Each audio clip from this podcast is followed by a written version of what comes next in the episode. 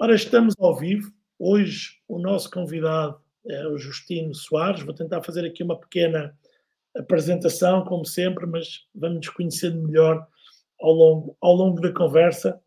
Justino Soares é economista, pós-graduado em Gestão Tecnologia, Inovação e Conhecimento. Está desde 2011 na Quinta do Crasto, que é propriedade da família Roquete, sua maioria. Primeiro entrou como CFO e desde 2015 está como administrador executivo. Aqui um pequeno resumo das muitas coisas que eu imagino que, que o Justino faz. Muito bem-vindo, obrigado pelo, pelo convite, uh, obrigado por quem nos vai ver aqui ao vivo, vai sacrificar o, o, o Porto Sporting ou o Sporting Porto, não tenho a certeza, porque também não sabia bem quem é, quem é que joga em casa. E agradecer à Mailbox e Campo Justino, muito, muito bem-vindo.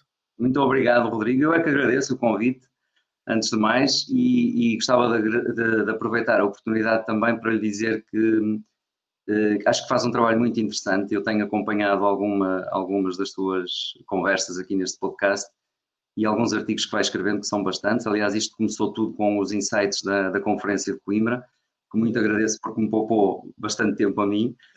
Um, e, e, agradeço não só como consumidor, mas também como produtor, porque realmente acho que é importante nós criarmos educação e, e falarmos sobre o que é o negócio, o que é o, o setor do vinho, que dá que é uma, uma, uma atividade económica muito importante no nosso país e que eu espero que continue no futuro com, com, com mais sucesso ainda. Muito obrigado.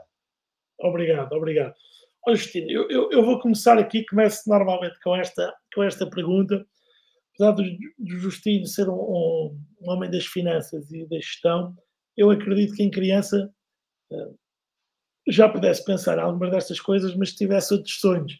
O jogador de futebol, o bombeiro, o cientista, ou até o enólogo. O que é que o, o, o Justino, criança, queria ser quando fosse? Ainda, ainda se lembra?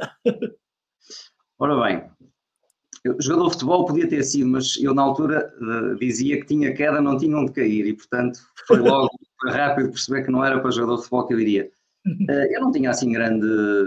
De infância mesmo, não me recordo. Lembro-me de mais na adolescência uh, ter aquela, um bocadinho uma fixação para ir para, para a Polícia Judiciária. Lembro-me perfeitamente disso. Eu devia ter os meus 15, 16 anos e já estava um bocadinho filado nisso. Eu depois guardava recortes de, de, artigos de jornais e de crimes e até tinha uma, uma capa lá em casa que a minha mãe me chateava imenso com aquilo. Mas o que é isto? Isto é assim uma coisa um bocado mórbida, porque era tudo o que era mortes e uh, isto mais na adolescência.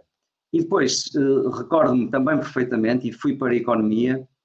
Uh, ainda hoje sei quem é quem foi a pessoa, um dos principais responsáveis, o professor David Brandão, que no secundário me dava economia e, e me deu o clique. Portanto, foi uma coisa que eu. E, e porque economia? Não, não, não lhe sei explicar, a não ser que eu acho que a economia mexe com tudo e, portanto, hum, não há dúvidas que não há nenhuma área uh, da nossa vida em que não tenha, de alguma forma, com maior ou menor proximidade, o tema da economia, uh, da gestão dos recursos, dos recursos mais escassos, das opções, das alternativas, dos custos de oportunidade. Portanto, no nosso dia a dia nós somos confrontados com muitos dos temas que mudaram para a economia, depois para o, para o, para o, para o mundo da gestão, no fundo. O poder gerir é ter a responsabilidade de gerir e para mim isso é um, é um estímulo com muita responsabilidade. Antes, antes de, de chegar ao mundo do vinho, e depois é, aqui é o período que, que nos vamos dedicar mais, o Justino, além de ter estado em diferentes, em diferentes países, também esteve em várias indústrias, pelo menos do que eu consegui perceber, e coisas bastante diferentes, calçado, siderurgia, informática, esteve em África, Espanha, Portugal.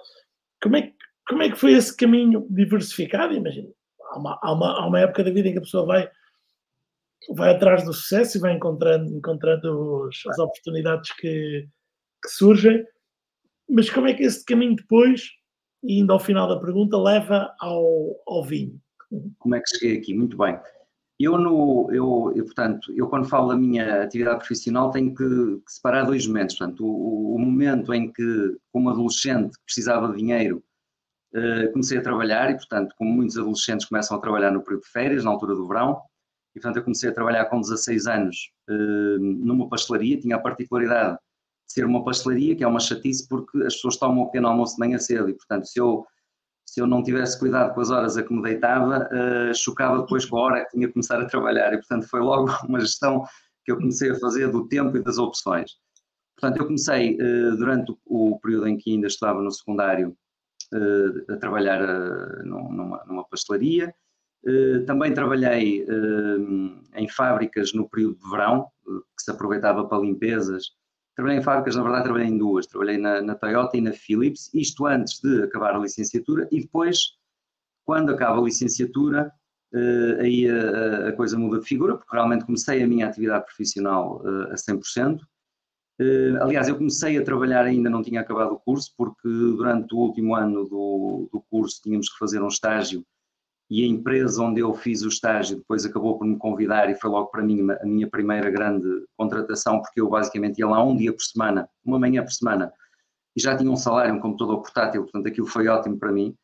Um, mas depois quando entro, e aí é que, que recordo-me perfeitamente, porque é uma data que, não, que nunca vou esquecer, porque tive a entrevista no dia 11 de setembro de 2001. Portanto, foi quando eu comecei a trabalhar no Grupo Ferpinta, na altura, quando saí da entrevista estava o mundo inteiro a olhar para as televisões, portanto, hum, ao fim de muito pouco tempo eh, de ter começado a trabalhar, acompanhava tudo que eram os negócios de, da África e entramos dois naquele, naquele momento. E, portanto, um dos dois, que não fui eu, foi convidado para ir para Moçambique. O meu colega, que ainda hoje está no, no grupo, pessoa que eu admiro e gosto imenso, eh, por motivos pessoais não pôde ir e, portanto, fui eu para Moçambique. E a verdade começou aí uma, uma decisão que eu tomei na altura, que foi ir e, e deixei cá a família, deixei cá tudo, era muito novo na altura, e ir para Moçambique é uma realidade bastante diferente da nossa. Talvez tenha sido o momento da vida em que eu aprendi mais e mais depressa, portanto tive mesmo que, eh, que aprender rápido. Hum, eu, eu, decidi que durante os primeiros anos de carreira, enquanto não se tem filhos, enquanto não se tem uma série de outras eh, responsabilidades e limitações, eh, eu queria conhecer várias realidades. Portanto, foi um bocadinho essa a motivação de, eh, de conhecer várias empresas, vários países. Eh, a verdade é que de todas as empresas onde estive, fui sempre eu que tomei a decisão de, em determinado momento, sair.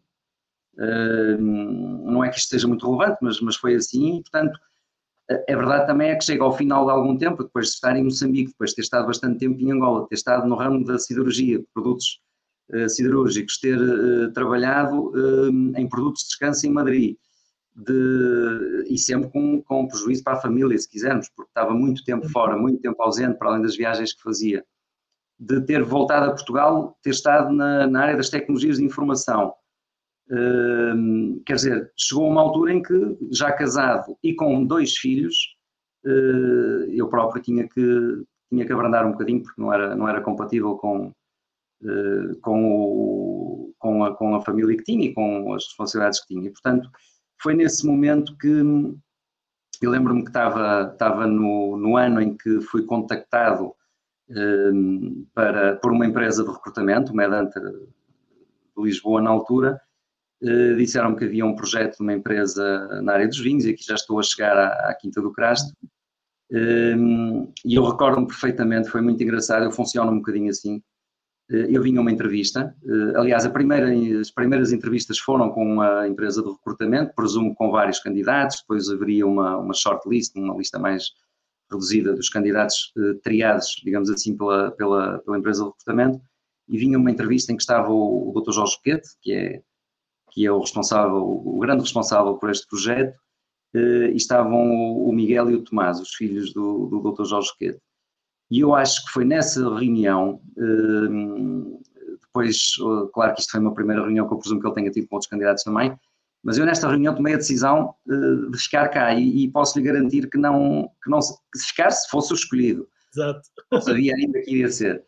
E sem falar de valores, sem falar de remuneração, nada, porque, porque gostei das pessoas, o Dr. Jorge Queite é uma pessoa encantadora, eh, uma pessoa encantadora com quem tenho aprendido, aprendido imenso, é uma referência que nós temos uh, na empresa e fora dela, e tem este dom extraordinário de não estar, não estando, estar presente. Uh, e, portanto, foi assim que eu cheguei ao mundo dos vinhos em, 2000 e, em 2000 eu há pouco disse que foi em 2011, foi em 2001, em 11 de setembro de 2001, portanto foi em 2011 que eu entrei aqui na Quinta do Crasto. Uhum. Vou ficar, os, os, anos passam depressa.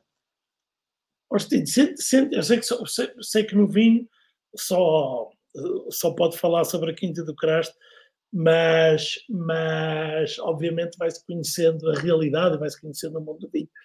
Sinto que, que esse sentimento de haver uh, alguém que tem uma presença maior, uma história, um, um, legado, às vezes é uma pessoa que transmite também um, um, legado que vem de trás, é algo que é um pouco diferente no mundo do vinho e outros setores por onde, por onde, por onde passou, ou seja, seja, obviamente que a gestão financeira, tudo, a administração, é tudo fundamental porque o vinho é um negócio exatamente tem, é um negócio também, não é? Mas, mas entram aqui outros, às vezes outras oh, oh, Rodrigo. outros fatores que, que fazem sentir de uma forma diferente. Rodrigo, eu diria que, que mais do que o setor são sobretudo as pessoas. Eu, eu trabalhei em várias empresas e, e, aprendi em todas as empresas. Aliás, eu penso e acredito mesmo nisto, nós aprendemos, hum, aprendemos com, com, tudo, com tudo, com o que é correto, com o que é incorreto, também aprendemos. Aprendemos com o bem, com o mal, portanto, sobretudo com o bem aquilo que devemos fazer. Exatamente, o que devemos fazer e o que não devemos fazer. E, portanto, eu acho que é sobretudo uma questão de, de, de personalidade e, de, e, das pessoas, portanto, independentemente dos setores onde estive. Eu, por acaso, se calhar não é por acaso, é porque o meu perfil também se adapta melhor a essas realidades. Trabalhei sempre em empresas familiares. Portanto, e, e, e muito rapidamente, portanto, provavelmente também com a minha, a minha personalidade, isto foi mais fácil de ser assim. E trabalhei com diferentes realidades. Portanto, em todas as empresas onde, onde, onde trabalhei aprendi, aprendi imenso com todas as pessoas é óbvio que houve coisas que eu, que eu vi que, que era capaz de fazer, houve outras, aliás, em alguns momentos as decisões que eu tomei também foram condicionadas eh, por questões mais de, de, de, comportamento, de princípios, de valores, do que por, outra, por outro motivo qualquer. Portanto, em todas as empresas onde estava, estava muito bem. Portanto, nunca, nunca, não é como nos jogadores de futebol que mudam para ganhar o dobro ou dez vezes mais, nunca foi essa a motivação um, e, portanto, respondendo à questão, eu acho que é sobretudo com as pessoas. E depois, claro que há pessoas que são pessoas muito carismáticas, com, mas isso é uma coisa que ou se tem ou não se tem, quer dizer, não, também não é fácil de. Eu, de repente, se quiser ser carismático, se não for, não, não vai funcionar. Um, depois, pessoas carismáticas, pessoas com com uma generosidade como aquelas que nós às vezes encontramos na vida. Uh, se calhar no setor do vinho tem, to, tem toda uma história mais interessante para contar também. Uh, e acaba por, por encaixar perfeitamente, mas eu diria que tem tudo, tem muito mais que ver com as pessoas do que com o setor propriamente dito. Encontramos pessoas boas em todo lado. Sim, o setor, o setor é, é feito de pessoas, não é? Sem, sem, sem pessoas não há nada, não há, não, não, não há marcas, não há vinhos, não há não há nada. Mas. Não valia a pena haver nada, se não houvesse pessoas, não valia a pena aqui a correr. Austin, se calhar correndo o risco de estar a insistir aqui numa, numa, numa pergunta que vai ter uma resposta que, que vai no mesmo sentido, mas sentiu que, que, estava a entrar num setor que era um pouco diferente em termos de organização, de mercado, de, de, de lógica de, de, empresas. Eu sou sincero, não, não conheço qual é que era a realidade da Quinta do Crasto em termos de organização antes do sei que era uma empresa familiar, já com crescimento eh, acentuado, mas também sei, conheço o setor que é um setor ligado à agricultura, não é? Sobretudo. Claro. Eh, que muitas vezes a parte da organização financeira, etc., precisa de, de ajuda e precisa de mais desenvolvimento.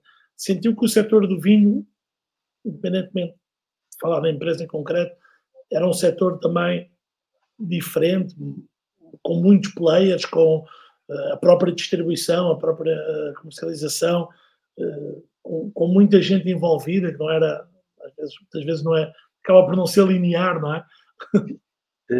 o, o setor do vinho tem, tem, eu penso que tem uma questão normalmente na, na base de muitos projetos, que é um, um gosto e uma paixão pelo, pelo ou, ou, por uma ligação muito próxima à agricultura, ou por relações familiares.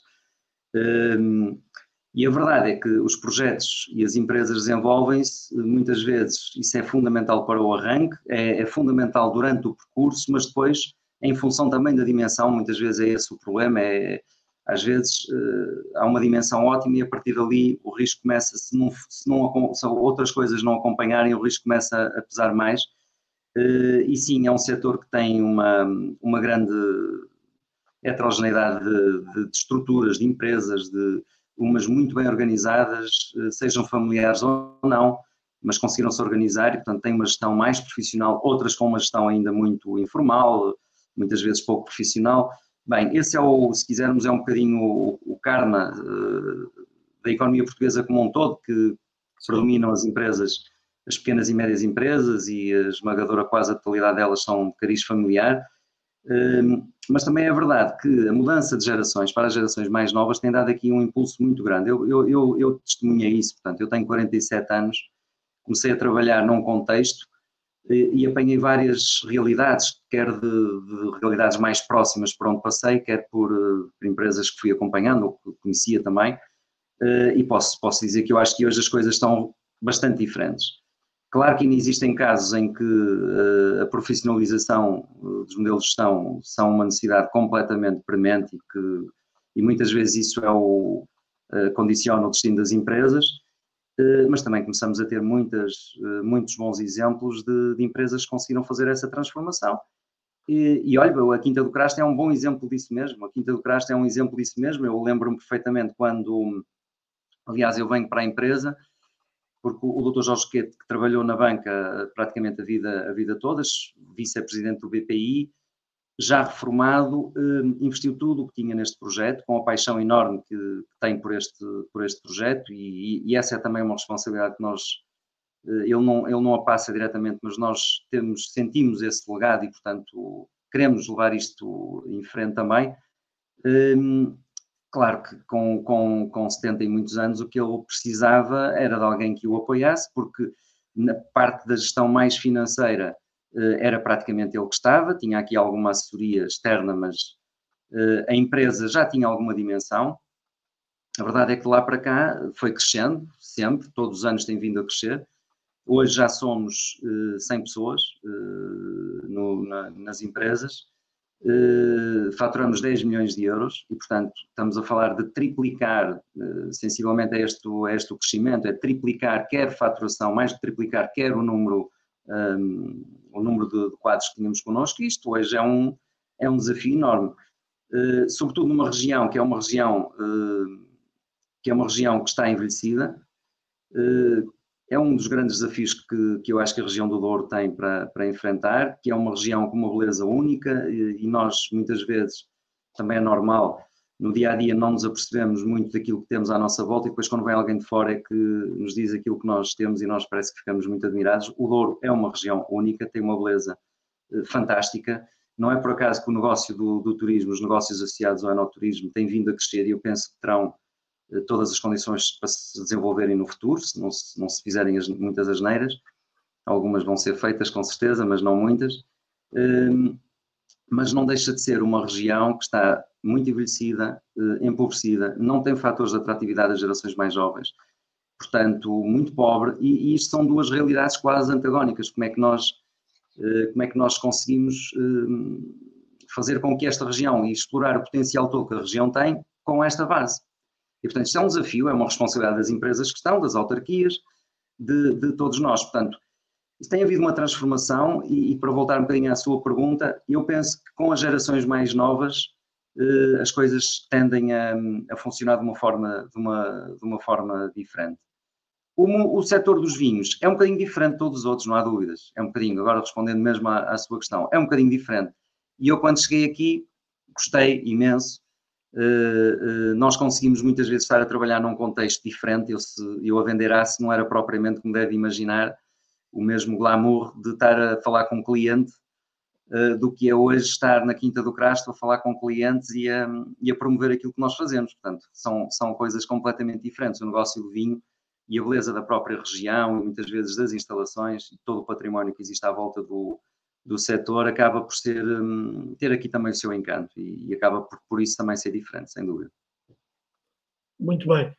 Tocou, tocou aí em, em, em vários pontos que eu, que eu, que eu, que eu vou tentar desenvolver mais à frente, mas tocou, tocou aí num ponto que, que eu gostava de saber um bocadinho mais e porque acho que pode ser, pode ser bastante relevante para, para algumas pessoas que nos ouvem e para as, para as, para as empresas. E tem a ver também um bocadinho com, com o trabalho de casa que eu, que eu fiz, um, ehm, que, é, que é a questão da, da gestão e da tomada de, de decisão. Uh, e, e, e, li alguns num dos artigos que li ou, sobre, sobre, sobre a Quinta do Crasto e em que o Justino uh, que com algumas mudanças que fizeram, também com tecnologia, passaram a ter, eh, ter mais informação para a gestão. Não ter, muitas vezes, quando as empresas têm, por exemplo, a contabilidade só externa, só têm de reportes de X em X tempo e algumas quase anual, e, e sabemos nós o que é que eles dizem. que para quem, para quem não perceber, não, não dizem nada. Ehm, e eu percebi que foi uma das mudanças que aconteceu, foi terem mais informação, eh, mais em tempo real, e hoje, cada, se há 15 anos era fundamental, hoje, com as mudanças no mercado, é, é, é crucial. Estou, estou, estou a dizer algo que é real, estou tá. uma mudança. Sim. Eu, eu, vou tentar não ser muito maçudo e muito técnico, mas a, na realidade, eu quando entrei no, no Crasto em 2011, a contabilidade era feita fora. E, portanto, para uma pessoa que veio assumir a responsabilidade financeira da empresa, era difícil para mim, eu lembro-me perfeitamente disto no início, ao fim de um mês, ou pouco mais de um mês, eu disse, não, isto não, isto não, não pode...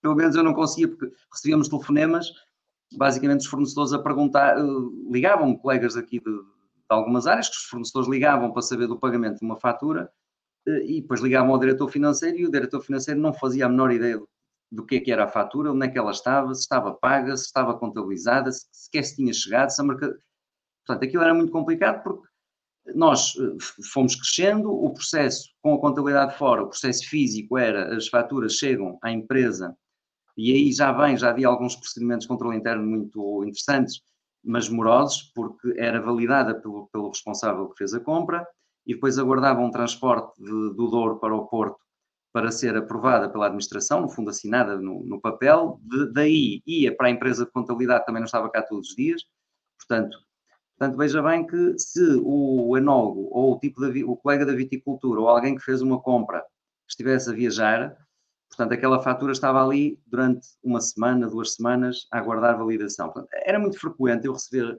um, documentos do Douro, uma grande parte deles, se calhar, já estavam vencidos, e, portanto, isto do ponto de vista de gestão financeira para mim era muito complicado. E, portanto, uma das primeiras decisões foi claramente a implementação de um ERP. Portanto, nós uh, implementámos um ERP na empresa em 2012, portanto, eu entrei em julho de 2011 e em 2012 implementámos o ERP. Para quem implementa e quem sabe o que são estes processos, no pain, no gain, portanto, há sempre uh, uma dor associada à implementação, porque é uma transformação na empresa. Uh, esse foi só o primeiro passo, a implementação de um ERP com os diferentes módulos que nos pediu, que permitiu ter numa plataforma uma autonomia enorme. O segundo passo, isto ainda foi feito com a empresa que, que estávamos a trabalhar uh, com a contabilidade. Ao mesmo tempo criámos, começámos a criar uma estrutura interna para podermos internalizar a contabilidade e ter total autonomia. Esse foi logo o segundo passo. Portanto, a partir do momento que tínhamos o ERP, eh, com a vantagem de termos tido acesso à base de dados histórica, portanto a empresa de contabilidade trabalhava com o mesmo sistema e, e facultou-nos, portanto nós não perdemos esse histórico, é um problema às vezes na transição ou na implementação de, de softwares de gestão. Um, implementámos o, o, o, Primavera e hoje eu diria que se dissesse alguém que nós íamos voltar ao modelo antigo, não, não é possível, de todo, não, não é possível. Eh, depois lá para cá implementámos outras ferramentas, implementámos um software de gestão documental precisamente para agilizarmos o processo de aprovação de faturas, Portanto, nós hoje conseguimos, com, um, temos dois pontos de entrada dos documentos na empresa, no Porto e no Douro, e conseguimos, no dia em que uma fatura chega à empresa, ela é encaminhada, é validada, uh, é aprovada, é contabilizada, é previsionada e, portanto, no próprio dia nós conseguimos ter uma, uma informação uh, muito atualizada de tudo quando olhamos depois para a parte financeira. Depois implementámos um, um software de, de, gestão de manutenção ou de equipamentos, se quisermos, porque uma quinta, nós não somos uma quinta muito grande, mas, mas temos já uma área e uma dispersão de equipamentos que é, e, portanto, tínhamos a necessidade de gerir melhor todos, todo esse parque de equipamentos que, que, tínhamos e que temos, e, portanto, hoje temos uma aplicação que nos permite perceber quanto é que nós gastamos em cada, em cada máquina, muitas vezes perdia-se um bocadinho esta, não tínhamos esta noção, chegava ao fim do ano e se calhar eh, se estamos a gastar ali uns milhares de euros naquele equipamento, mais vale comprar um novo, porque esta informação perdia-se porque nós não tínhamos este detalhe.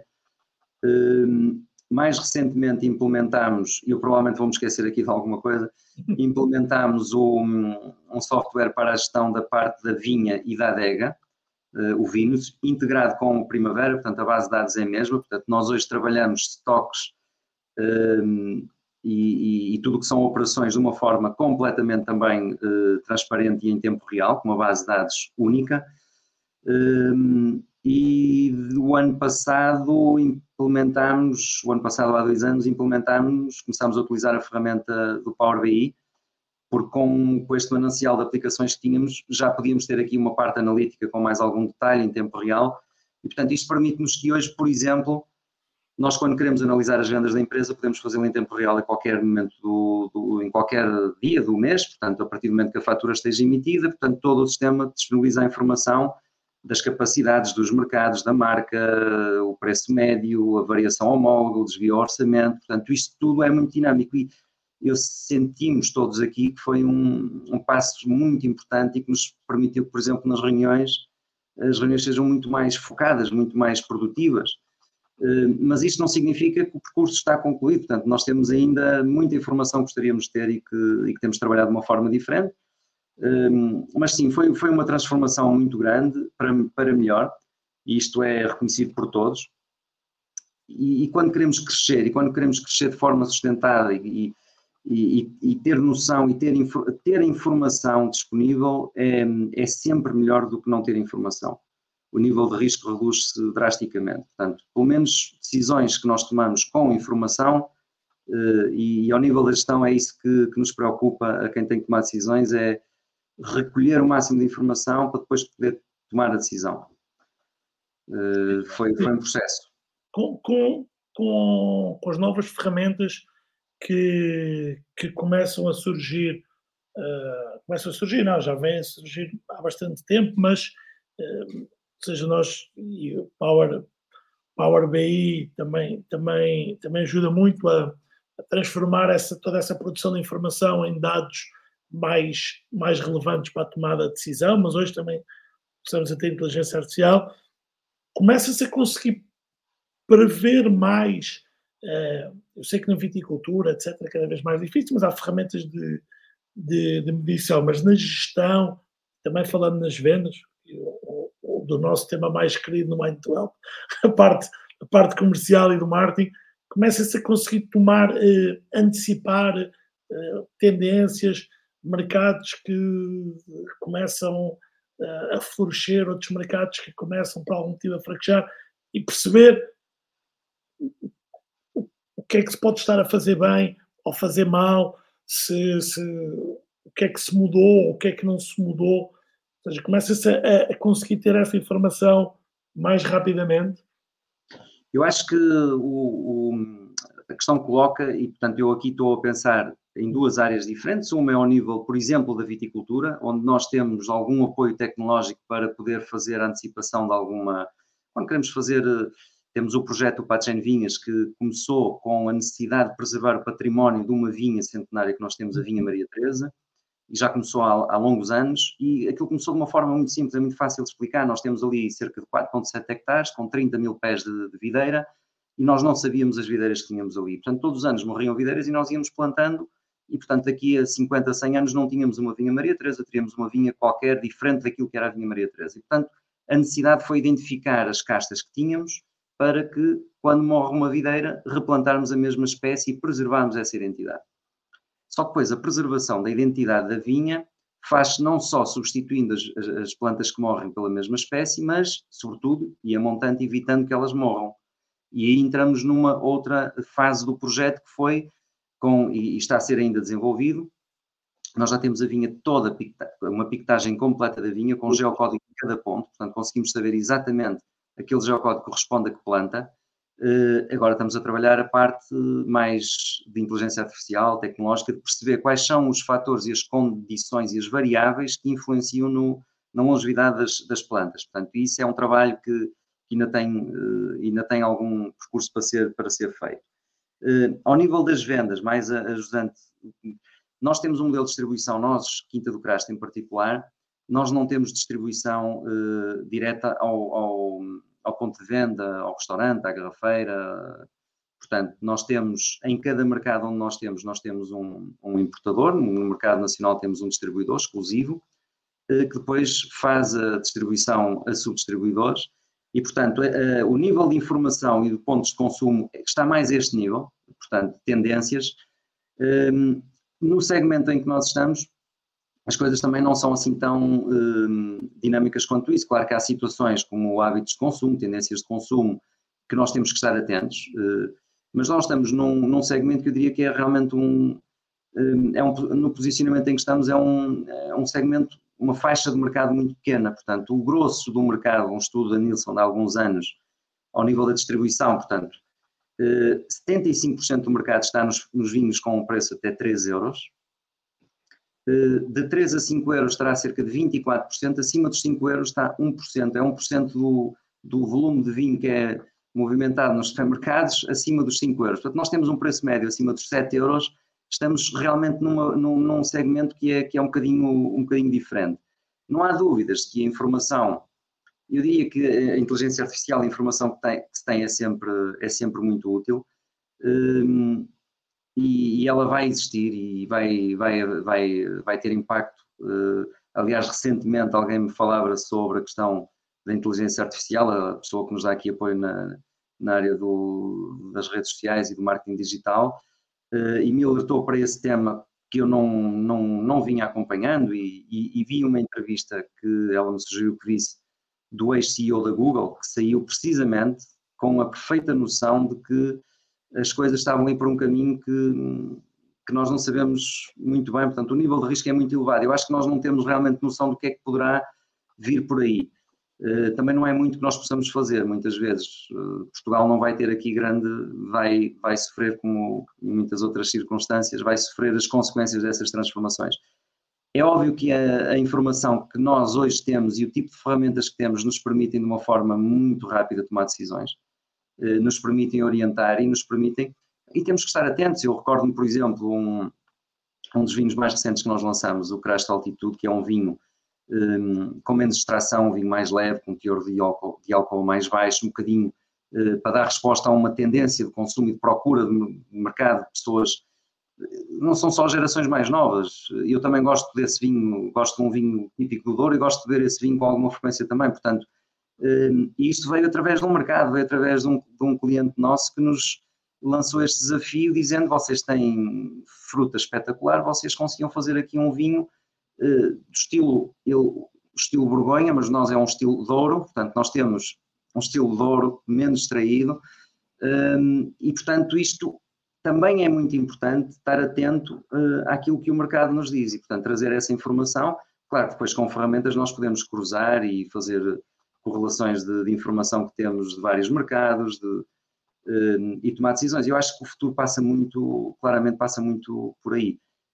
Este é um desafio porque, sendo um, um, um setor muito tradicional, e no nosso caso em particular... Era isso que eu ia eh, perguntar. Também é preciso às vezes resistir às, às, coisas brilhantes, às, às mudanças rápidas, etc. Um, cada modelo é o seu modelo, portanto, nós um, temos criado alguns produtos novos, mas claramente que não à velocidade de outras realidades que vemos, e todos sabemos de empresas que se calhar num ano lançam não sei quantos rótulos diferentes. Aliás, eu lançava o desafio a qualquer uma das pessoas que nos está aqui a ouvir hoje, de ir a um supermercado, uh, a, uma, à zona da garrafeira, a uma grande superfície e tentar ver se conhece algum daqueles rótulos. Provavelmente conhecerá uh, 10%, se tanto, de todos os vinhos que lá estão. Uh, e se forem consumidores habituais de vinho, portanto, se não forem, não conhecerão 1%. Porque os rótulos vão mudando, os vinhos são os mesmos, são as cores, são. E, e pronto, o marketing muitas vezes tem este, tem este efeito.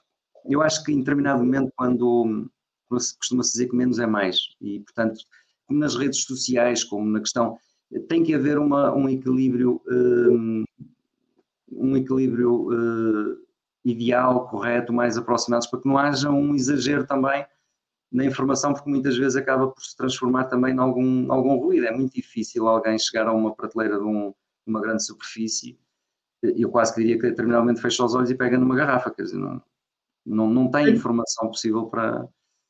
Tenho, tenho, tenho algumas perguntas uh, relacionadas com isso. Entretanto, tenho aqui uma pergunta da Edith e do Diogo, que eu vou pedir para esperarem um bocadinho, que eu já vou.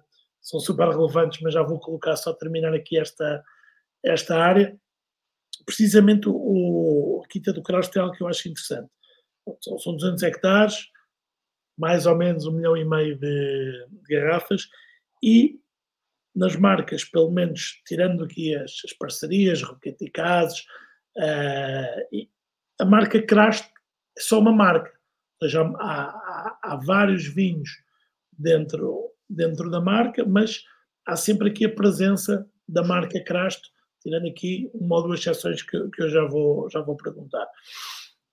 Uh, e isso não é tão usual de se ver assim, ou seja, não, não há aqui nenhuma tentativa de Uh, ok, agora vamos lançar esta marca para aquele mercado e vai ter aquele nome, agora vamos lançar para aquele distribuidor e vai ser outro nome, e vamos ter aqui, aqui multimarcas e queremos é fazer de quantidade, com qualidade, com mais qualidade, não interessa, mas, ou seja, aqui esse zelo pela marca Craft, esse fortalecimento sempre da marca, da marca Craft. Temos aqui a exceção que até levantou alguma polémica, pelo menos fora, se calhar para vocês internamente não levantou nenhuma polémica das, das marcas para a Mercadona, uh, que, vem, que vem com outros, com outros nomes, e depois as parcerias, que, que são casos diferentes de posicionamento muito alto. Mas a, a decisão é sempre essa, é, ok, porque sair daqui sai, sai como crasto, eh, nós gostamos imenso da nossa marca, achamos que é uma marca que aporta muito, muito valor e sim, nunca sentimos a necessidade de estar a desenvolver produtos sobre uh, debaixo de uma marca diferente. Aliás, a tendência tem vindo a ser e cada vez mais, e acredito que no futuro será uh, colocar a tónica naquilo que é Crasto. Uh, Crasto hoje é, um, é uma marca de referência com, com muita notoriedade, associada à qualidade e, portanto, é, é um facto que nós. Hum, eu vou contar aqui uma, uma história, acho que, que posso contá-la, porque vem a propósito daquilo que é marca e de como é que a marca atingiu a notoriedade que tem hoje. Claro que muitas vezes nós gostamos de perceber como é que chegamos aqui, que é que fizemos bem, o que é que fizemos menos bem, tentar melhorar isso.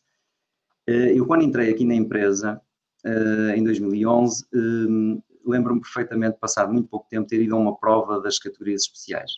E isto para ir, para, para, explicar como é que eu, muito rapidamente, ao final de muito pouco tempo de estar na empresa, percebi o que é que é a consistência de qualidade para nós.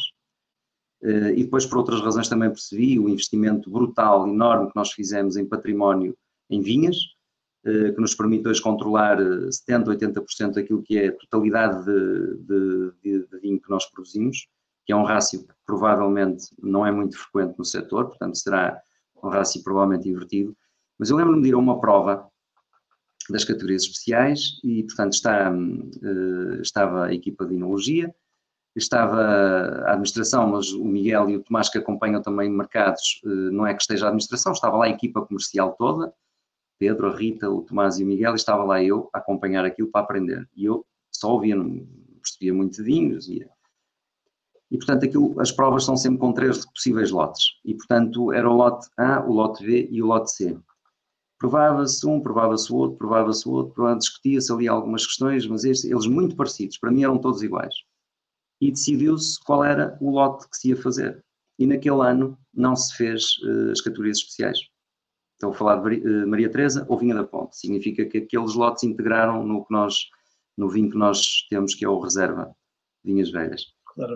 E, e aquilo eh, correu a prova, terminou, fomos almoçar, cada um foi trabalhar. Eu, ao fim do dia, antes de ir embora, passo no laboratório e perguntei, por curiosidade, qual era a litragem uh, daqueles lotes. E posso lhe dizer que a diferença entre ter ido para um vinho ou ter ido para, para os outros, isto em 2011, representou mais de meio milhão de euros.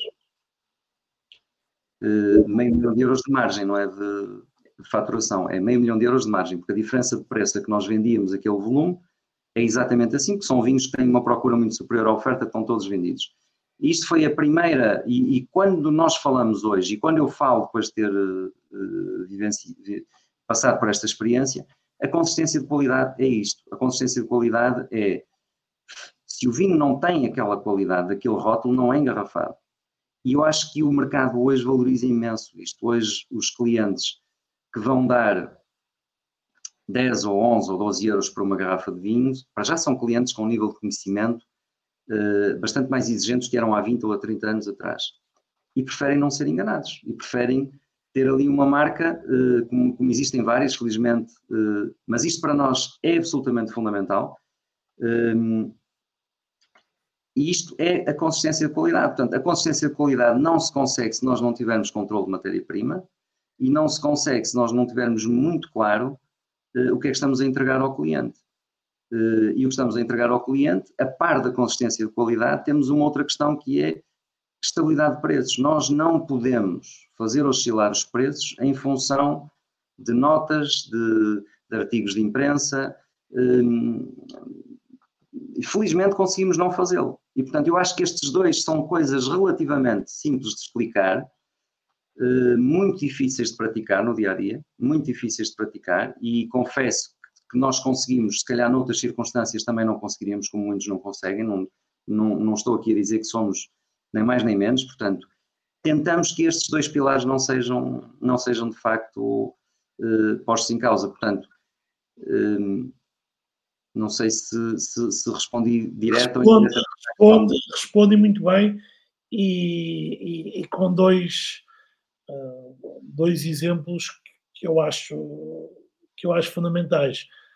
A questão da não alteração de preço em função uh, de fatores que acabam por ser externos e, que variam, as notas, as, as classificações, uh, o, ou às vezes esgotar-se mais rápido do que, do que se pensa, e, e a questão de, dessa decisão, que eu imagino que financeiramente uh, seja muito dolorosa, dolorosa. Dura, é? dolorosa, sobretudo para o financeiro, uh, mas, que, mas que depois no, é um negócio que se tem que pensar no médio e longo prazo, pois, ou seja, essa, essa, essa decisão que é dolorosa naquele ano, no futuro acaba por, uh, por se pagar, não é? Mas, oh, oh, oh, Rodrigo, é, é giro.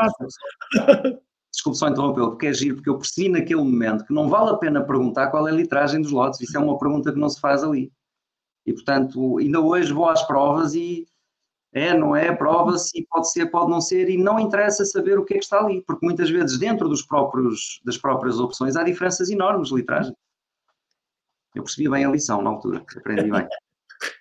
Ah, vou aproveitar para pôr aqui, eh, eh, já que estamos a falar aqui da parte, não estamos a falar da financeira, mas do que implica na parte financeira, o, o, o Diogo Vareta fez aqui uma pergunta. Por falar em informação em tempo real, estamos a falar há pouco, que métricas financeiras, 3 a 5 indicadores, podem ser consideradas essenciais na fase inicial do negócio vitivinícola? Olha, a rentabilidade é muito importante, os prazos de recebimento e de pagamento também.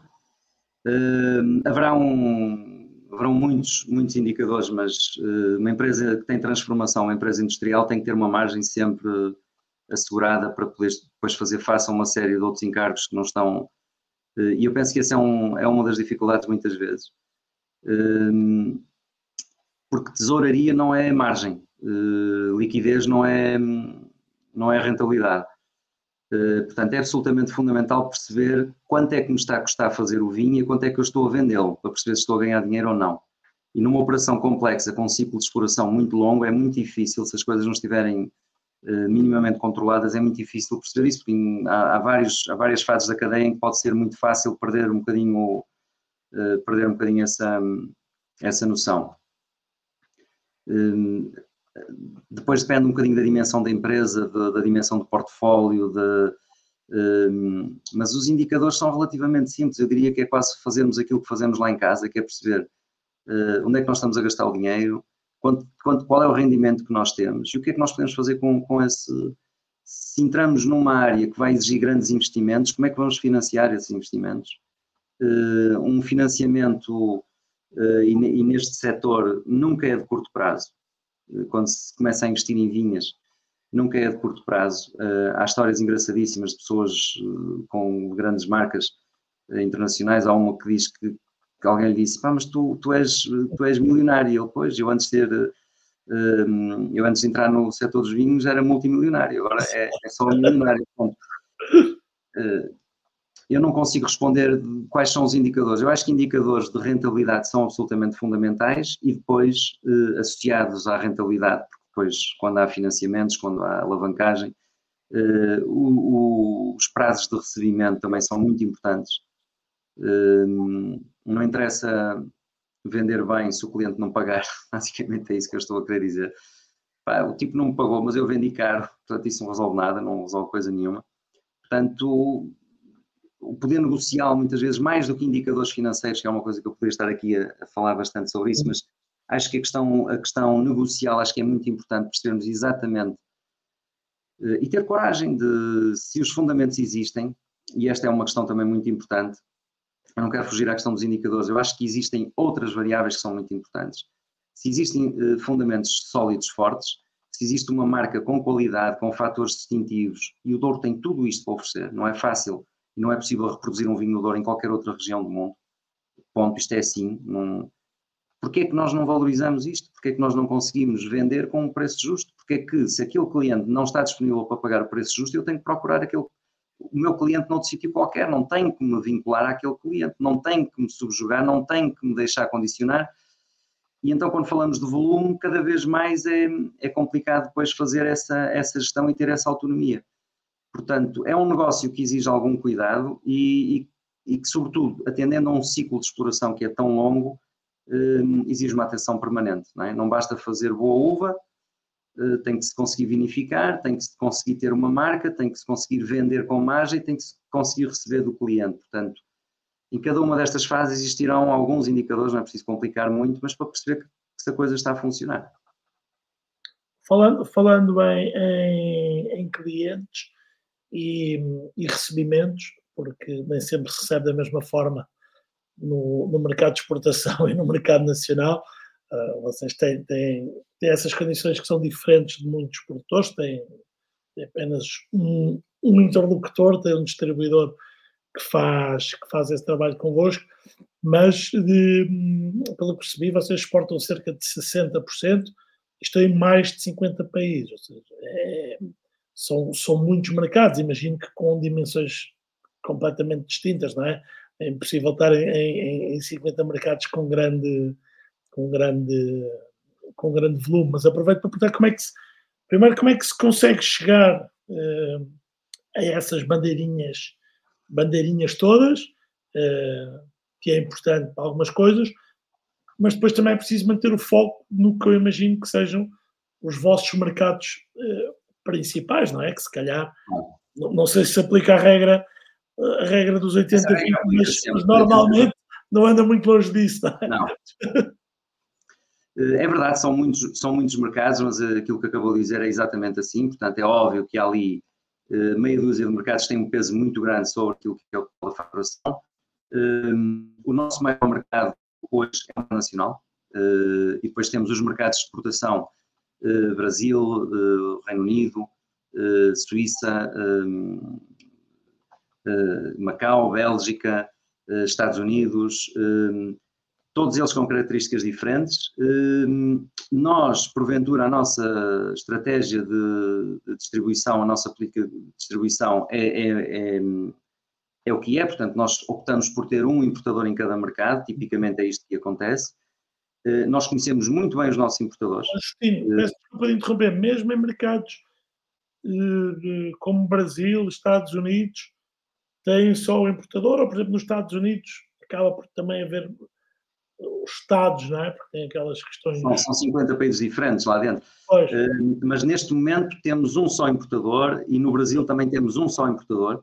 Uh, e não quer dizer que amanhã não possamos ter, se entendermos que são diferentes uh, características e que do ponto de vista comercial fará sentido em cada região, em cada estado ter um importador autónomo, isso poderá ser feito porque vai na mesma de encontro a isto que nós entendemos, quer dizer, nós concentramos ali, porquê? Porque nós estamos a entregar a nossa marca nas mãos de alguém, é muito difícil, e com isto estamos a abdicar de outras coisas, é óbvio que estamos a abdicar de margem, nós se estivéssemos na distribuição diretamente, tínhamos uma margem de distribuição, o que tínhamos também era uma grande dor de cabeça e a necessidade de ter uma estrutura orgânica completamente diferente eh, e a necessidade de ter eh, risco de cobrança muito superior àquele que temos hoje, portanto, eh, há aqui um trade-off entre aquilo que nós conscientemente abdicamos, mas que sabemos e jogamos no sentido, jogamos de uma forma diferente, queremos ter a segurança, que de outra forma era, era, era mais complicado. Portanto, a nível de distribuição, tipicamente é isto que acontece, os mercados têm características muito diferentes, é um facto, e é um facto também que exigem exigem mais ou menos em função das características. Nós temos pessoas que estão permanentemente a viajar, uh, temos uma equipa comercial relativamente pequena para a dimensão dos mercados que temos, é algo que estamos. São? perguntar isso. Somos quatro. Nós temos quatro pessoas a tomar conta da área comercial.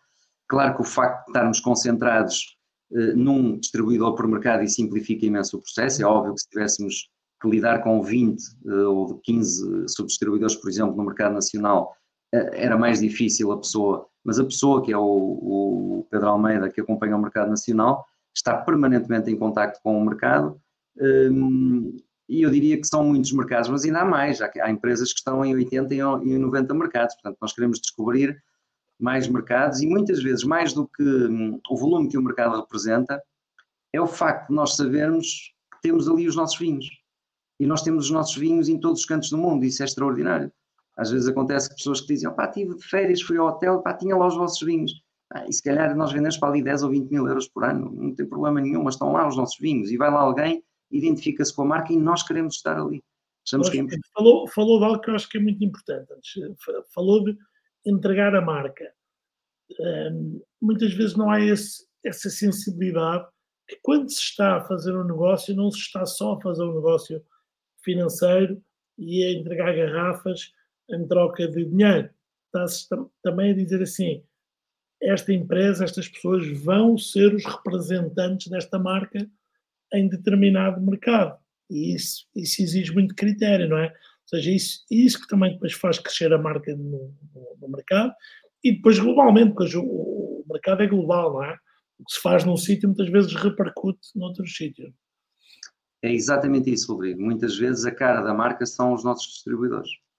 Daí o rigor e o critério que nós temos. Portanto, se me perguntar assim, mas vocês não têm uh, problemas de, de, incobrável com, com os vossos. Nós temos uma relação com os nossos distribuidores, quase todos.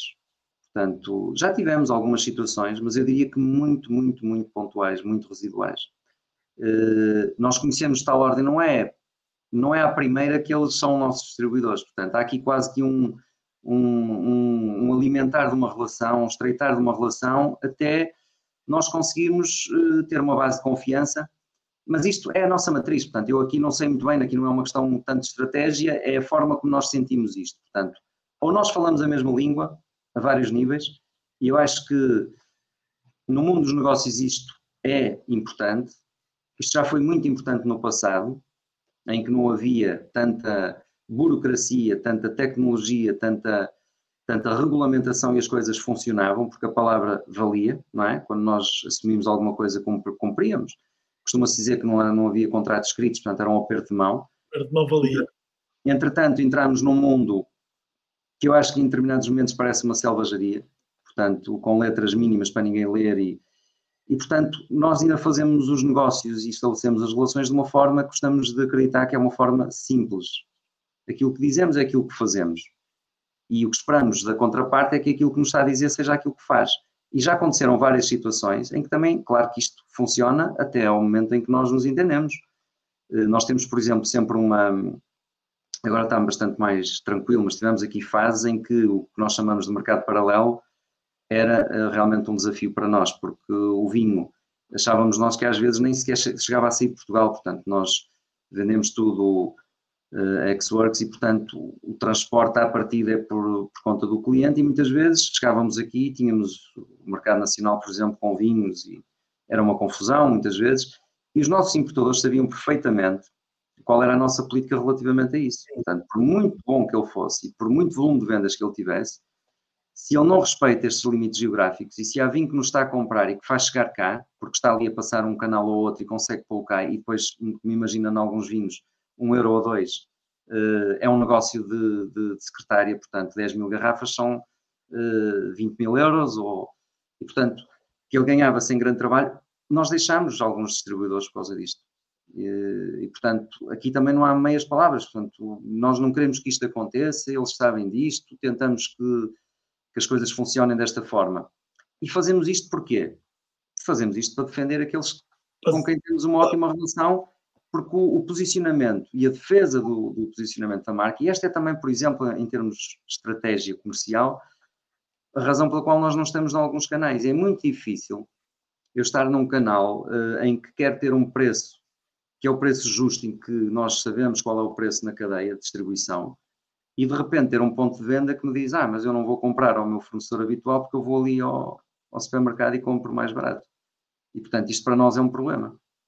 Uh, o, o, online, as vendas online, por exemplo, que é uma grande tentação, uh, ainda não encontramos até hoje uma forma uh, que o online funcione e que nós possamos estar no online diretamente sem, sem estarmos aqui a criar algum tipo de, de, de, conflito com aquilo que é a nossa política de distribuição que temos no mercado nacional. Portanto, e respeitamos isso, não, não, não há que não há que não há que complicar. Portanto, eu diria que a questão da, da marca é, é, exatamente assim. Portanto, muitas vezes a, a, imagem e a cara da nossa marca são os nossos distribuidores e, portanto, convém ter algum cuidado com quem é que está a dar a cara pela empresa, não é?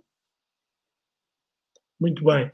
Tenho aqui uma pergunta que a Edith tinha feito já, peço desculpa a Edith, já há bastante tempo, quando estávamos a falar do dor e do envelhecimento, etc. Mas, entretanto, é eu, eu deixei aqui passar. Os decisores políticos desconhecem a realidade do Oriense. Como podemos mudar este paradigma, em sua opinião? Eu não sei se serão todos que desconhecem. Uma pergunta muito, muito difícil. Uma pergunta difícil. Muito difícil. Eu estou no, no Conselho Interprofissional do IVDP, onde tenho a oportunidade de estar e de partilhar e de, e de ouvir e de aprender, sobretudo, com aquilo que são que é o Douro. Portanto, nós temos ali representado a produção, o comércio, temos ali os, os principais responsáveis. Um, o Douro é uma região única, é uma região que tem, eh, tem características únicas, um, mas a verdade é que o Douro, de há 100 anos atrás, não é o Douro que nós temos hoje. Tem, Portanto, tem, características e tem regulamentação única também, não é? Regulamentação única, eh, que se fôssemos para aí estávamos aqui agora 15 dias a discutir o tema. Eh, mas isto para dizer que ainda hoje se rege com regras e com e filosofias e com formas de pensar de há 100 anos atrás, quando não havia, por exemplo, o vinho do Douro, não é? Eh, e, portanto, os decisores políticos, eu agora não vou falar do Douro, eu, eu diria que agora os, decisor, os, decisor, os, decisores políticos, se tivessem um bocadinho mais um, de conhecimento da realidade, seja ela qual for, em qualquer uma das áreas onde atuam, eh, era, era um benefício. Mas isto é, um, é, um, é uma característica que nós temos, portanto, aplica-se no Douro, aplica-se neste setor como se aplicará noutros. Eh, era, era mais, eh, era melhor que as pessoas que estão com a responsabilidade de tomar decisões conhecessem a realidade e estivessem envolvidas e pudessem. Porque não há dúvidas de que há decisões que são difíceis. Há sempre decisões. E, e, e os decisores políticos que têm, esse, que têm esse mandato, eles têm que tomar decisões.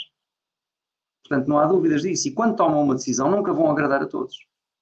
E, portanto, isto, eu acho que logo aqui cria uma incompatibilidade com aquilo que é um decisor político, juntando estas duas palavras na mesma, Portanto, o, político não pode, não pode pôr em causa o, o, status quo, não pode criar inimizades, não pode. Portanto, eu acho que muitas vezes é preciso alguém com coragem, que muitas vezes não é fácil.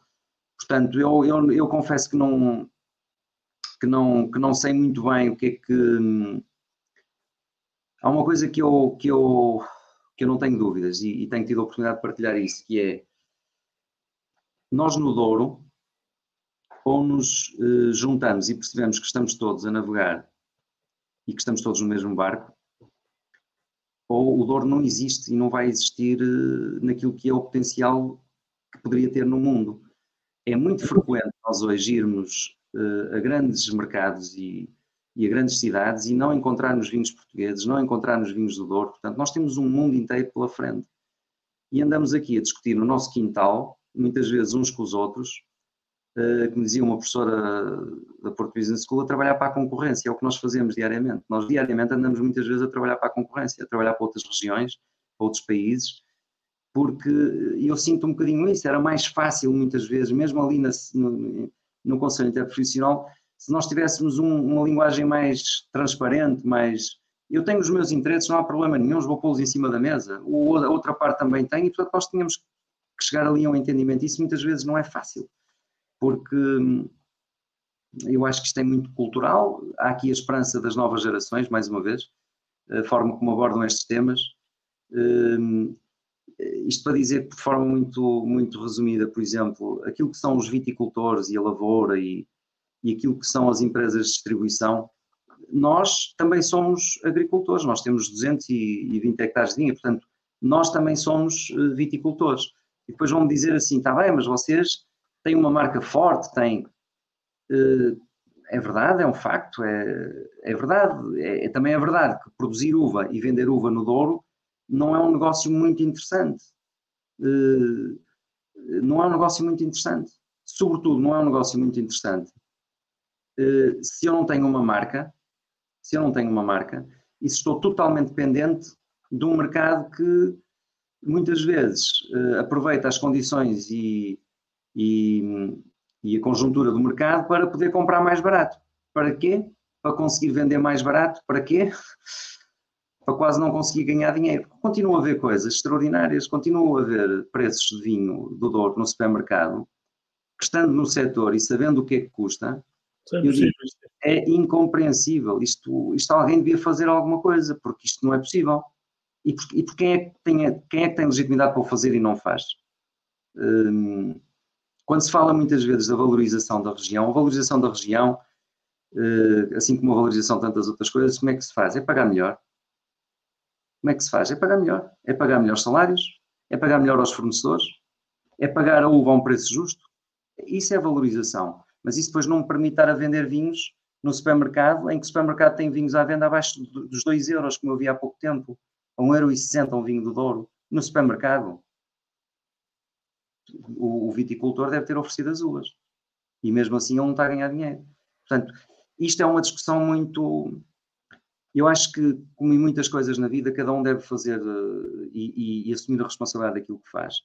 E, portanto, se todos nós uh, tivermos um contributo mais, uh, mais positivo e tomarmos decisões conscientes e formos corretos, pode, pode ser que por efeito contágio as coisas depois comecem a funcionar, mas não há milagres. Sim, mas tem que. Eu também já não tenho muita esperança que seja algo que vem de cima, mas tem que vir. Tem, tem, que, que ser nós temos que ser nós a fazer. Temos que ser nós. Se nos deixarem fazer, já não é mau. Já, exato. Uh, o, o, João Meireles tem feito aqui uma pergunta relativamente à exportação. Está sempre aqui um delay no YouTube e eu ainda, ainda, ainda ajudo mais ao delay porque vamos, a conversa vai, vai fluindo. Se, se, se o Justino quiser partilhar, quem é que é o representante em Angola? Uh, são, muitos, são, muitos, países. É? Cinco sentidos, cais de embarque de cinco sentidos. Ok. Muito bem. Estávamos aqui a falar de supermercados eh, e de grande, de grande distribuição e algumas marcas, e é o vosso caso, consegue estar em alguma grande distribuição sem, sem sofrer o mesmo impacto que outras marcas eh, sofrem, pelo menos no, no, no, no, que eu vejo. Ou seja, é, a, minha, a minha pergunta não vai, não vai só para o, para o Crash, mas é para se conseguir estar na grande distribuição, sem sofrer com os, os, grandes descontos, com as reclamações do canal Oreca, com dificuldades na distribuição, que eu imagino que vocês também, de alguma forma, possam sentir. É preciso já ter uma marca forte, ou seja, um produtor pequenino começa e diz, ah, ok, vou estar na grande distribuição, vou estar no canal Oreca, vou estar por todo o lado, e depois começa a sentir uh, nascerem muitos conflitos. Alguns até optam por ter marcas diferentes. Vocês conseguem ter parceiros dos dois lados. Uh, isso tem a ver com a força da marca, na, na sua visão? E com a negociação, é? com o poder de negociação? Tem que ver, sobretudo, com uma questão. Se nós estamos numa cadeia de distribuição e depois o nosso canal consegue lá ir comprar mais barato do que o ponto de referência que tinha para comprar, esse é um é problema. É uma estrutura de preços muito bem montada, não é? E é um problema que nós resolvemos. E muitas vezes isso implica não estar. Uhum. Como é, um, é, um, é, o caso cá em Portugal, uh, que não, é preferível não estar, não, não é possível estar. Não há nenhum problema, mas nós preferimos não estar. Cada um sabe o seu modelo de negócio. Eu entendo que a grande distribuição tem um modelo de negócio que, pelos vistos, tem funcionado e bem, e portanto não somos nós que os vamos ensinar a fazer nada. Uh, em alguns casos funciona melhor, noutros não funciona, e portanto nós temos, compete-nos a nós também, felizmente, temos essa autonomia de decidir onde é que, onde é que temos os nossos vinhos, onde é que temos a nossa marca. Para nós é fundamental respeitar a distribuição e o canal de distribuição, porque senão não há uh, marca que se construa. É muito difícil, é a nossa opinião. Poderão haver outras formas, mas para nós é muito difícil eu querer respeitar um canal e entregar um produto com uma qualidade um, eh, estável, com a estabilidade de preços que falei há pouco, e numa, num, num, numa lógica de preços que funciona uh, e depois as coisas não funcionarem. Mas já agora estou-me a lembrar de, um, de, uma outra questão que é um desafio também. É que ao mesmo tempo que nós sentimos uma pressão muito grande muitas vezes sobre a produção, porque se paga uh, abaixo daquilo que é o preço de custo, eu acho uma coisa inacreditável, mas, mas isso acontece, infelizmente acontece, e sobretudo num contexto em que existem bastantes estoques e que os anos são muito produtivos, colocam uma pressão ainda crescida sobre esse tipo de situação. Nós depois temos o, o, o oposto, que é os preços dos vinhos, por exemplo, na restauração. Um, que é um tema que também uh, nos preocupa a todos, produtores, diria eu, e consumidores, porque começa a chegar um ponto em que nós, isto também não é estranho, nós preferimos beber Coca-Cola. E, portanto, um, eu acho que há aqui um trabalho que, que, tem, tem que haver uma lógica nestas coisas. Tem que haver uma lógica nisto. Eh, eu há pouco ano falava a propósito da questão dos indicadores financeiros, da rentabilidade. Eu acho que nós devemos definir bem qual é o, onde é que nós queremos atuar, onde é que nos posicionamos e depois não devemos ter aqui grandes oscilações, porque senão, é claro que se eu puder vender por, por, por 100, porque é que eu hei de vender por, por 60?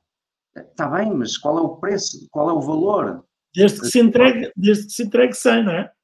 Claro, Claro, é que se não a seguir, ah pá, mas aquele tipo dá, dá 200, então aquilo vale 200? Isto é um bocadinho como uma, como uma bolsa. Oh, oh Justino, sobre, sobre a restauração, eu tenho que fazer aqui um, um, uma ressalva, porque já, já, vão mais de 3 anos de, do Wine to Help e têm vindo aqui muitos sommeliers e, e muitos de restaurantes Estrela Michelin, outros não.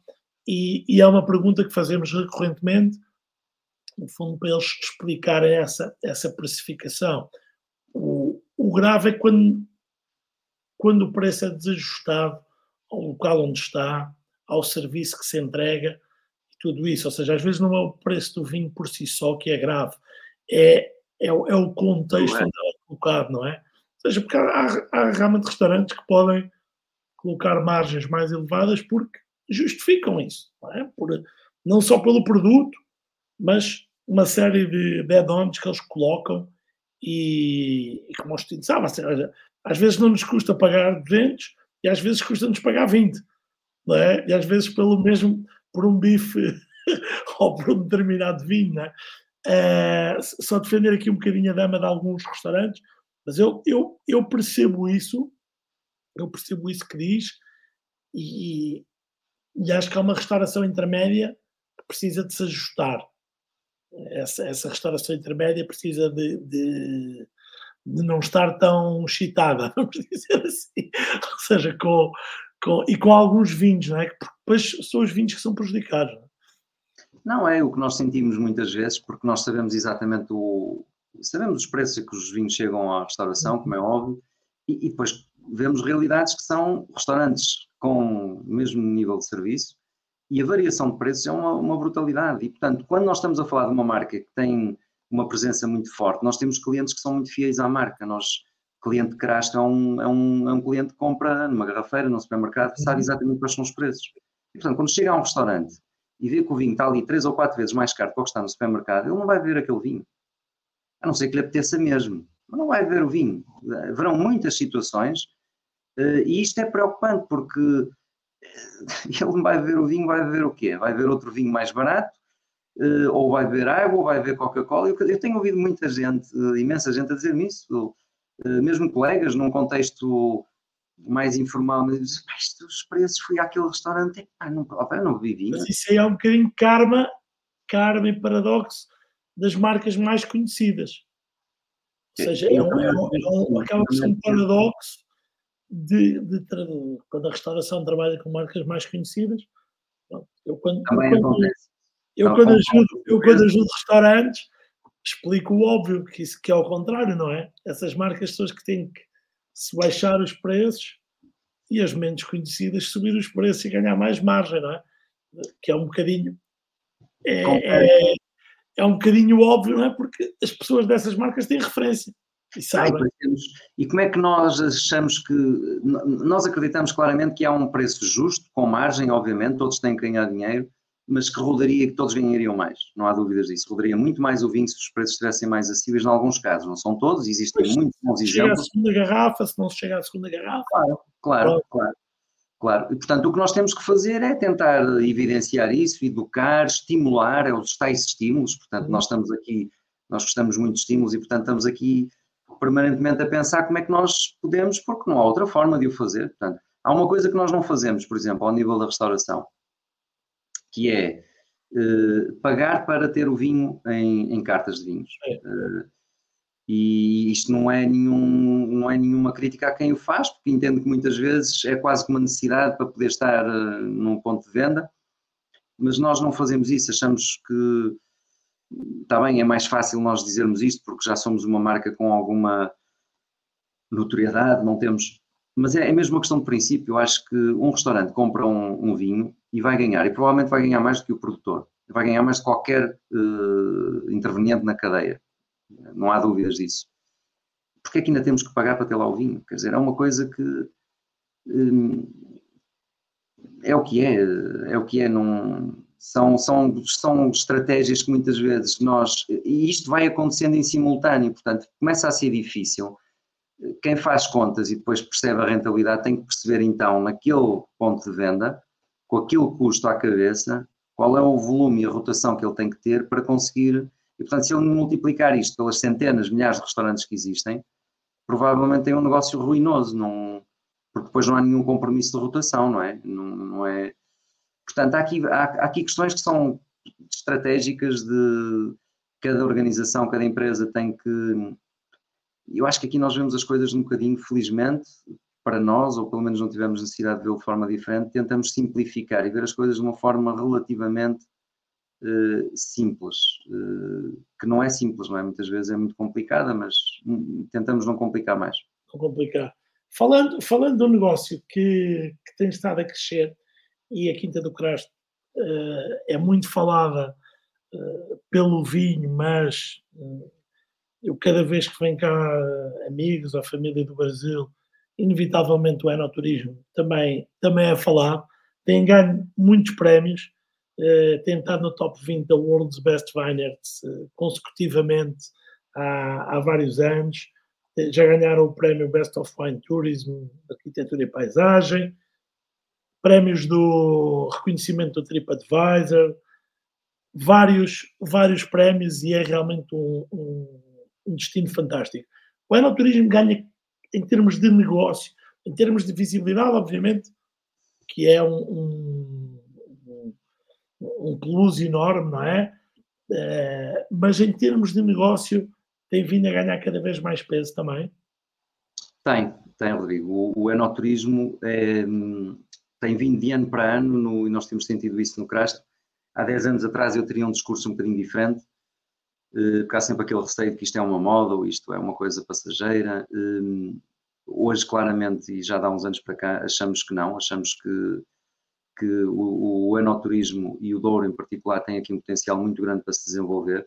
eu dizia no início da conversa, uh, o potencial é muito grande se não fizermos muitas asneiras. E no caso do anoturismo é claramente isso. Portanto, o tipo de, de posicionamento que nós podemos ter no Douro requer algum cuidado nos projetos que se pretendem desenvolver ali na, na região. Portanto, nós temos aqui uma ambição de desenvolver um projeto de turismo com maior eh, dimensão. Nós não temos, por exemplo, alojamento. Nós passam no, no Crasto, este ano vão passar mais de 8 mil eh, visitas, 8 mil pessoas que passam no, no Crasto.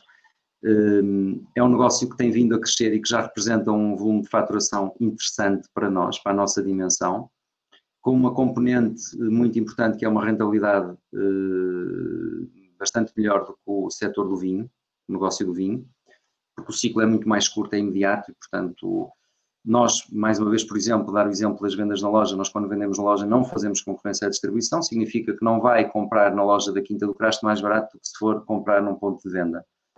Eh, não passa logo... pela distribuição. Como? Não passa pela distribuição. Não passa pela distribuição, que é melhor para nós. Portanto, cada venda na loja, para mim, é uma alegria.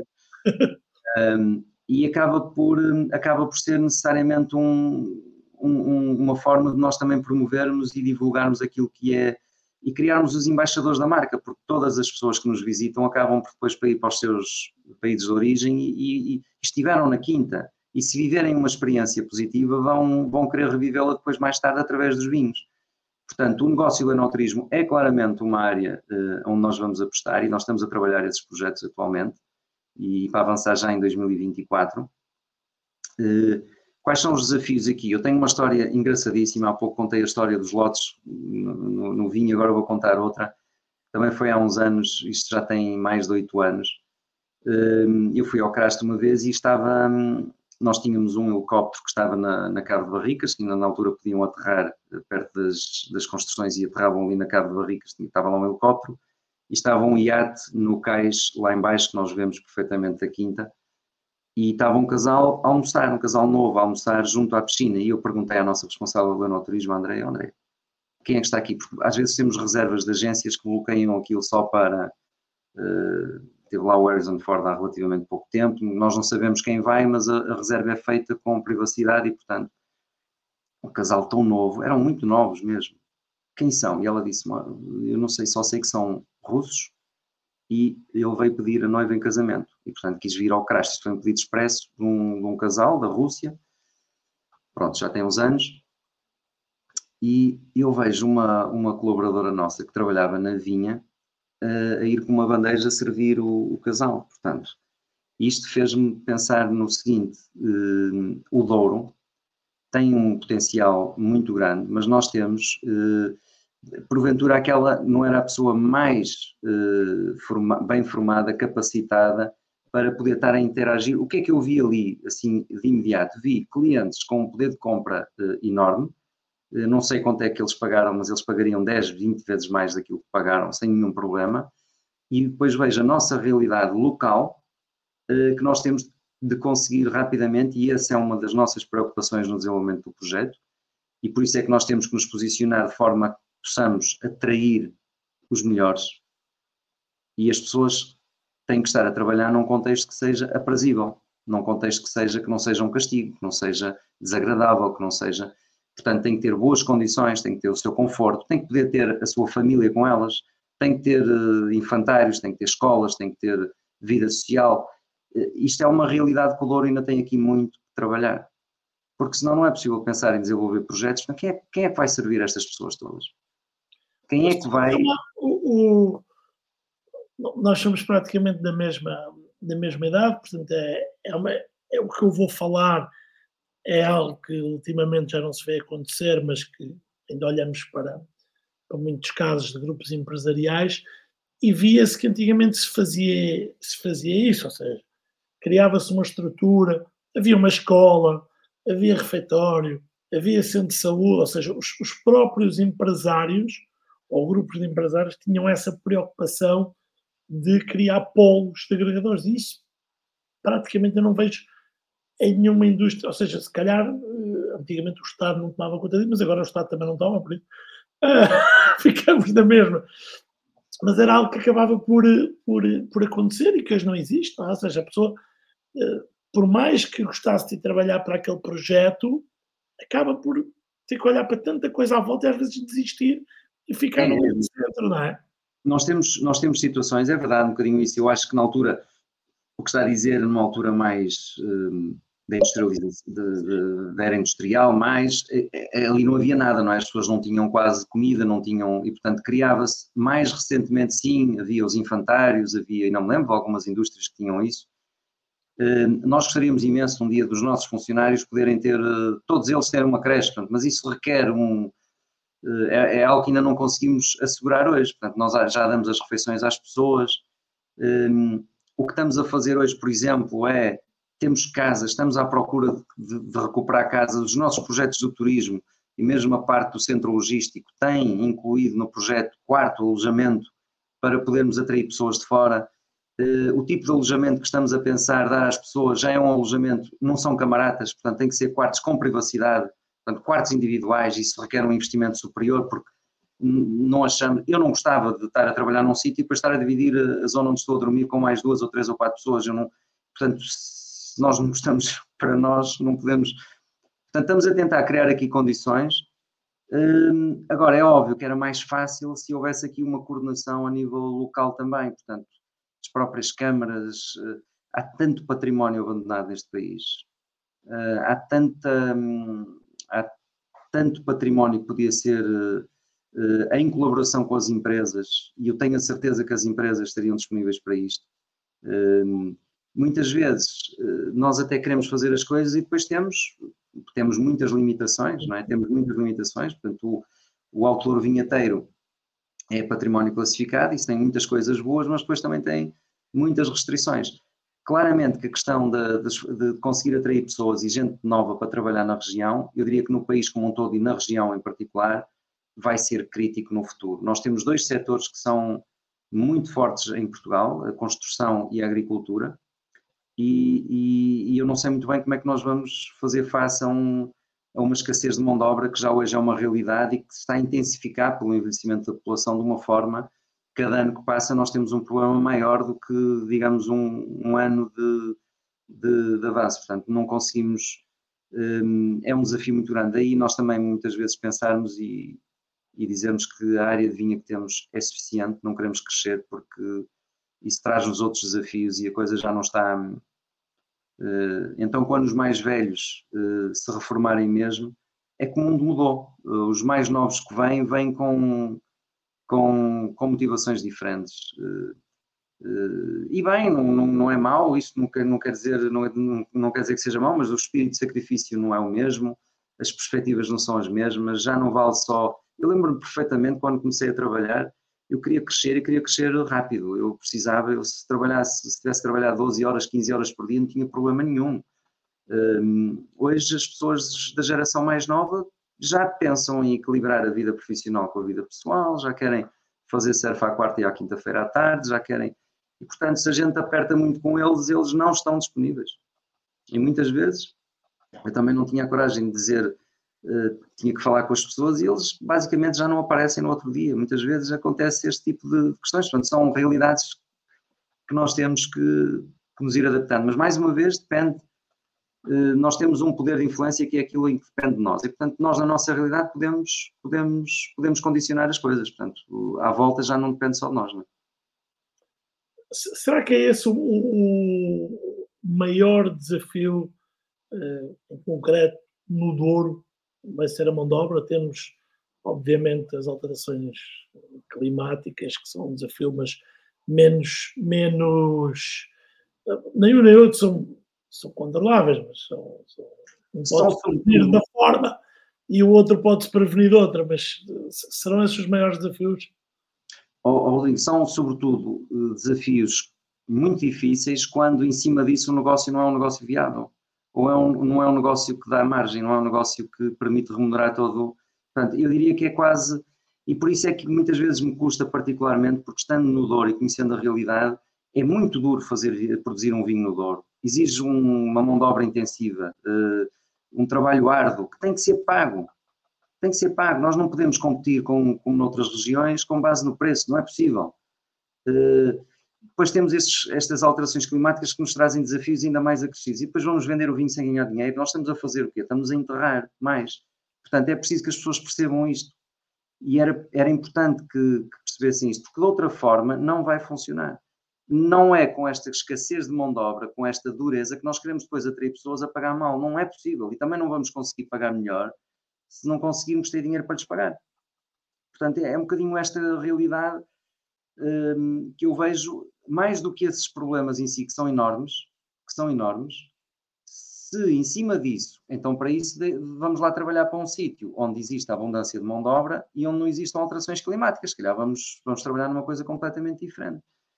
Eh, é um bocadinho mais essa a, a preocupação que, porque nós, as adversidades elas existem, mas nós temos que ter sempre uma luz ao fundo do túnel, temos que ter uma perspectiva. E, e, e trabalhando com esses pressupostos, eu não sei muito bem que, que tipo de perspectiva é que algumas, algumas eh, empresas poderão ter, não é? Que não conseguem vender bem, não conseguem ter margem e têm estes problemas a montante como todos os outros têm e vão continuar estando, por exemplo, no Douro, onde é muito caro fazer, onde não há possibilidade de mecanizar a maior parte das vinhas, portanto vamos ter que estar dependentes de mão de obra, portanto é, convém pagar, convém, convém conseguir atraí-los e como é que se atrai as pessoas é dar-lhes condições. Sem dúvida. Estamos aqui já, eu passo sempre do tempo que prometo, mas a conversa está boa. Temos aqui uma pergunta do Luís Marques, tão grande, Luís, um grande abraço, que, que nos tapa, mas eu vou ser rápido a ler. Justino, são três perguntas. Qual a sua opinião sobre as novas marcas estratosféricas que estão a nascer? Porquê é que em Portugal não se consegue implantar a possibilidade de vinha copo, tal como acontece nos Estados Unidos? Eu penso que, o Luís se referirá sobretudo vinho, de vinha copo com mais qualidade, um preço mais elevado. E por fim, o que acha dos private wine clubs, uma vez que estão a criar clientes de valor acrescentado, tendo cerca de 10 mil visitas?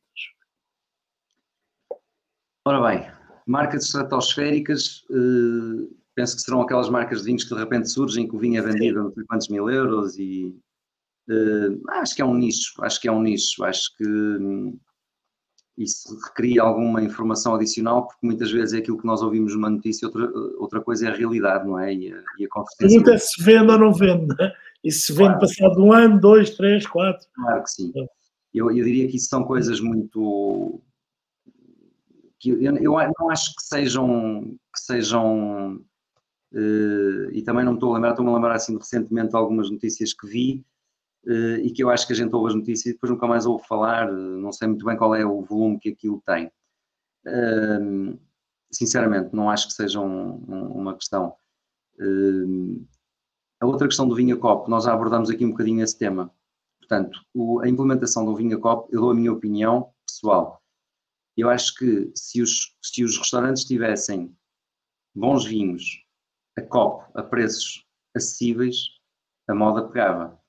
Agora, quando um restaurante compra um vinho a 2 euros ou a 3 e vende um copo a 9, eh, só, só um cliente desinformado é que vai pedir aquilo e depois, depois não vai pedir, não é? Pergunta qual é o vinho, sabe quanto é que ele custa e está-lhe a cobrar duas, três vezes mais por um copo do que pela garrafa.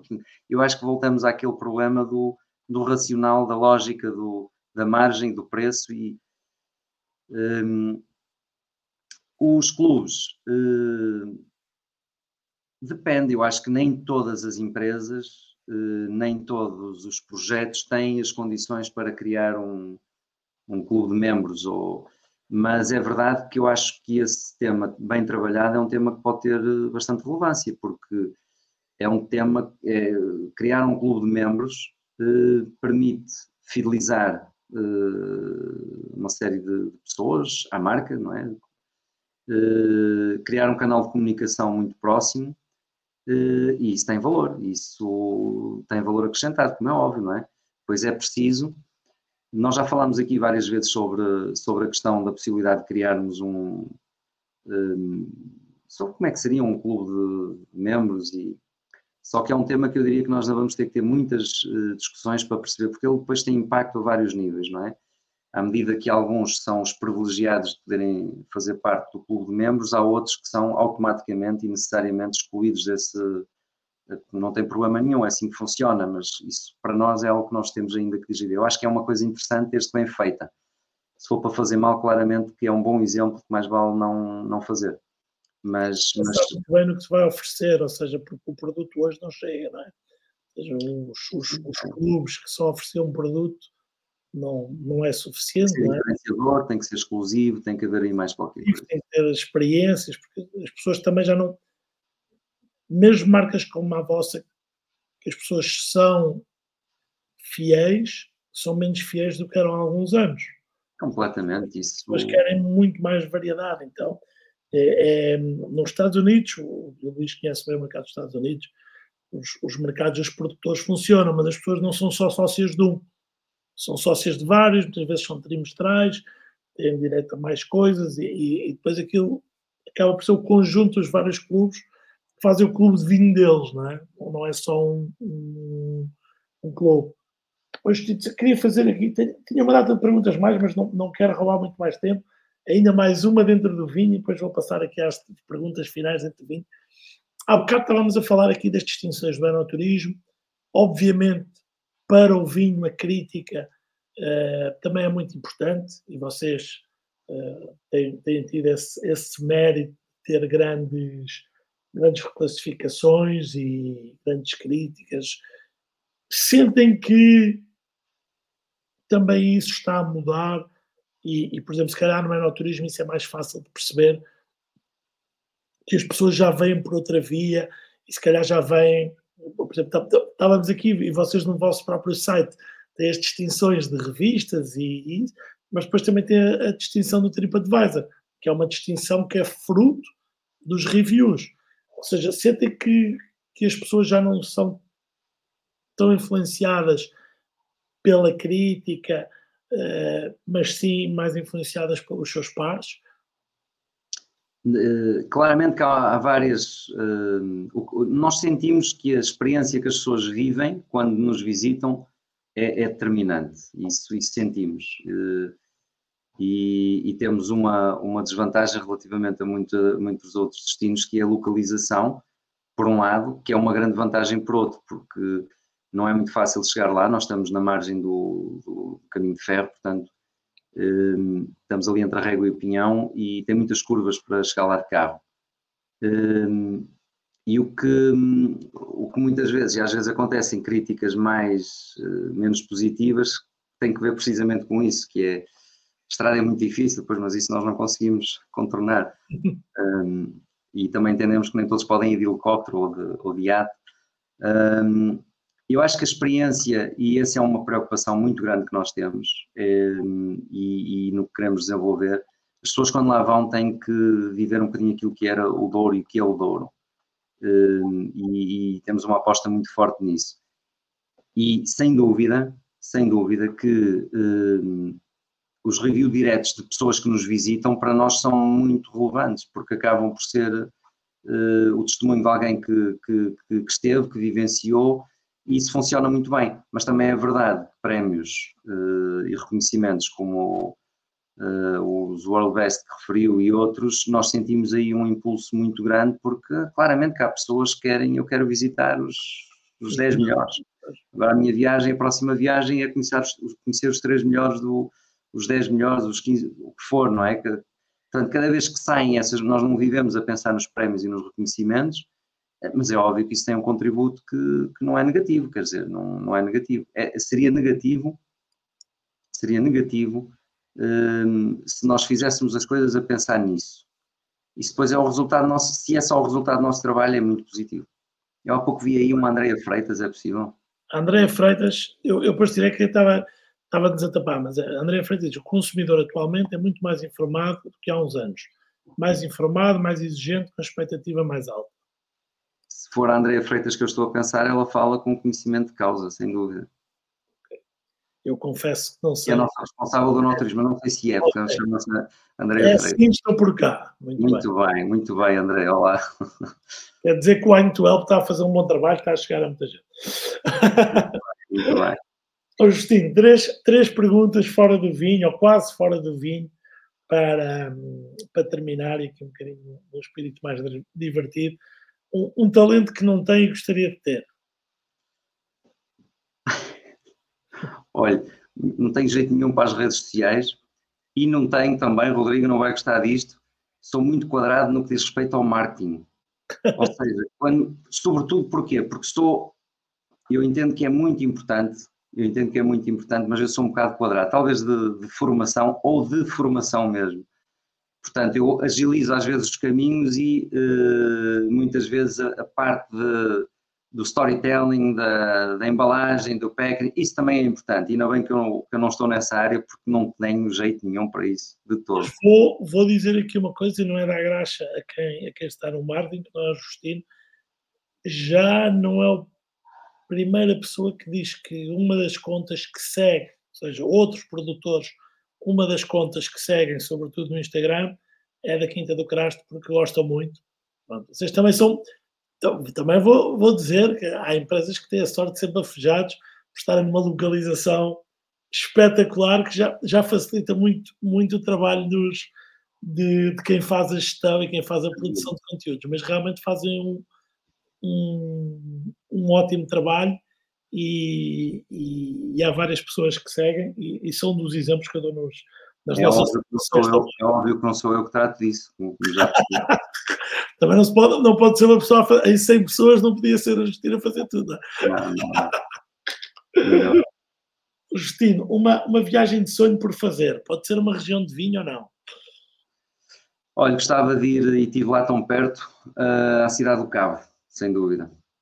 Já ouvi tantas vezes e não recentemente, a propósito de uma conversa que tivemos, falámos sobre isso e, e tive pena porque estive ali ao lado, tive várias hipóteses lá a ir e olha, daquelas coisas dediquei tempo a outras coisas, portanto, a cidade do Cabo e tenho lá coisas interessantes para ver nesta área também.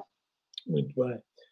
E, e agora a última pergunta, não sei se, se, se há resposta ou não, mas vou, vou fazer. Um, um, conselho ao Justino quando começou a sua carreira, mesmo já, já após curso, algum conselho que o Justino 2 desse a esse Justino? se calhar ir com mais calma, ter mais calma. Mas essas coisas vêm com a idade, vêm com, com a maturidade. Uh, andei muito depressa em determinados momentos e, e acho que eu acho que já referi isto nesta conversa, às vezes menos é mais e nós temos que perceber que tudo é importante, mas o, o desafio está em manter um bom equilíbrio entre, entre as várias coisas que temos à nossa volta. E, e, às vezes estamos só focados num, num sentido e temos de ter uma visão periférica. Talvez isso. Sem dúvida. Justino, muito obrigado.